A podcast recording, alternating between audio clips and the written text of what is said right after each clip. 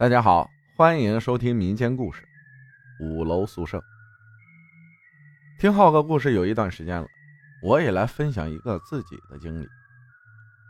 那是我读高中的时候，学校那时候管理的比较严，谈恋爱打架是学校的红线。刚入学的我，很快就和舍友处在一起。听其中一个室友讲，就叫他小芳吧。在我们入学的前几年，老师抓到了一对情侣。又是全校通报处分，又是联系双方家长的。这对情侣因为压力太大了，在学校操场旁的江跳江殉情了。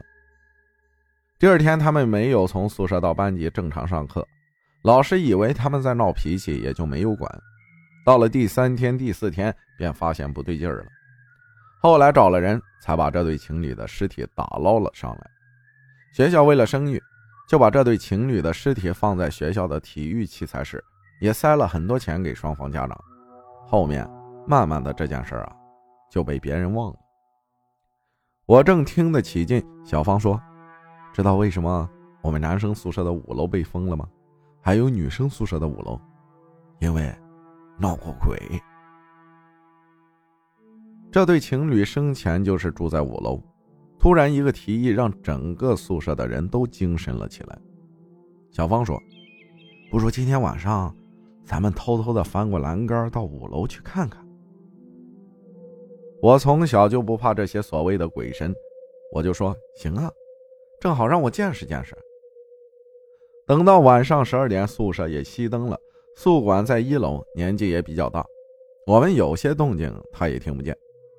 趁着他们都睡着了。我们四个偷偷跑到五楼，很顺利的翻过栏杆。第一间，五零幺，里面全是灰，几个破破的床架，很像恐怖电影里面的宿舍。因为这对情侣的男生住在五零四，我们不知不觉的就走到了五零四门口。刚推门进去，因为小芳是带头的，愣在了原地一动不动。我在她后面，我就问怎么了。他说：“这宿舍好奇怪，其他宿舍里面放的都是床架、床板，这个宿舍什么都没有。唯一的一个东西就是在角落里的白布，因为时间久了都变成黑布了。我们学校宿舍每层的中间都有一个水房，就在小芳说啥也没有的时候，一阵阵水声传了出来。我们四个也没想太多，就去隔壁水房看看。”用手电一照，一个水龙头正在放着水，很是纳闷。五楼被封这么久，水龙头怎么还在流水？当我们靠近时，顿时一个个冷汗全出来了。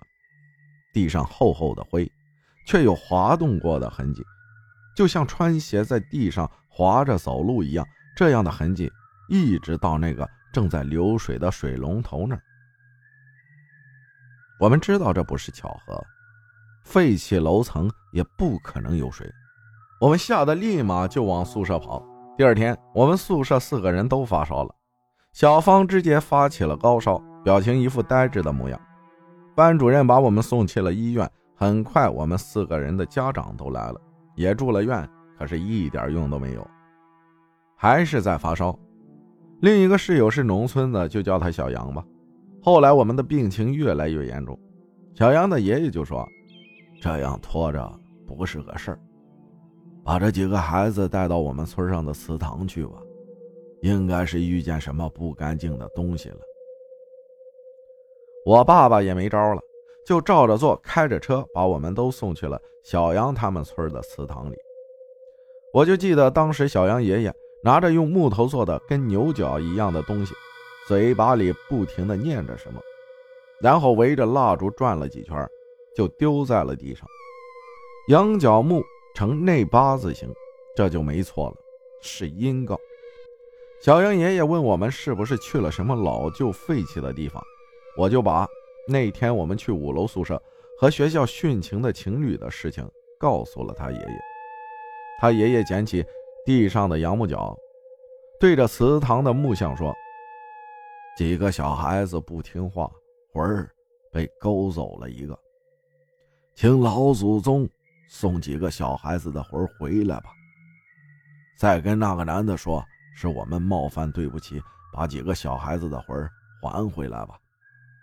等孩子好了，我就让他给你去多烧点纸钱。孩子不懂事儿，别为难孩子了。说着，又把羊角木对着蜡烛转了几圈，丢在地上。这回形状成了七字形外八。嗯，羊羔没什么事情了。说着，就让我们几个喝下了香灰泡的水。当天晚上，我们几个的烧也退了，面色也红润了起来。小杨爷爷也给那个男生烧了一大堆的纸钱和几件衣服。后来听小杨说，他没有恶意，只是看我们几个太调皮了，惩罚了我们一下。从那以后，我们再也没有说过五楼这件事全当没发生一样，一切又恢复了平静。过几天要考四级了，有很多细节就不一一说了，等考试完了再和来和大家分享。感谢 Z 分享的故事，谢谢大家的收听，我是阿浩，咱们下期再见。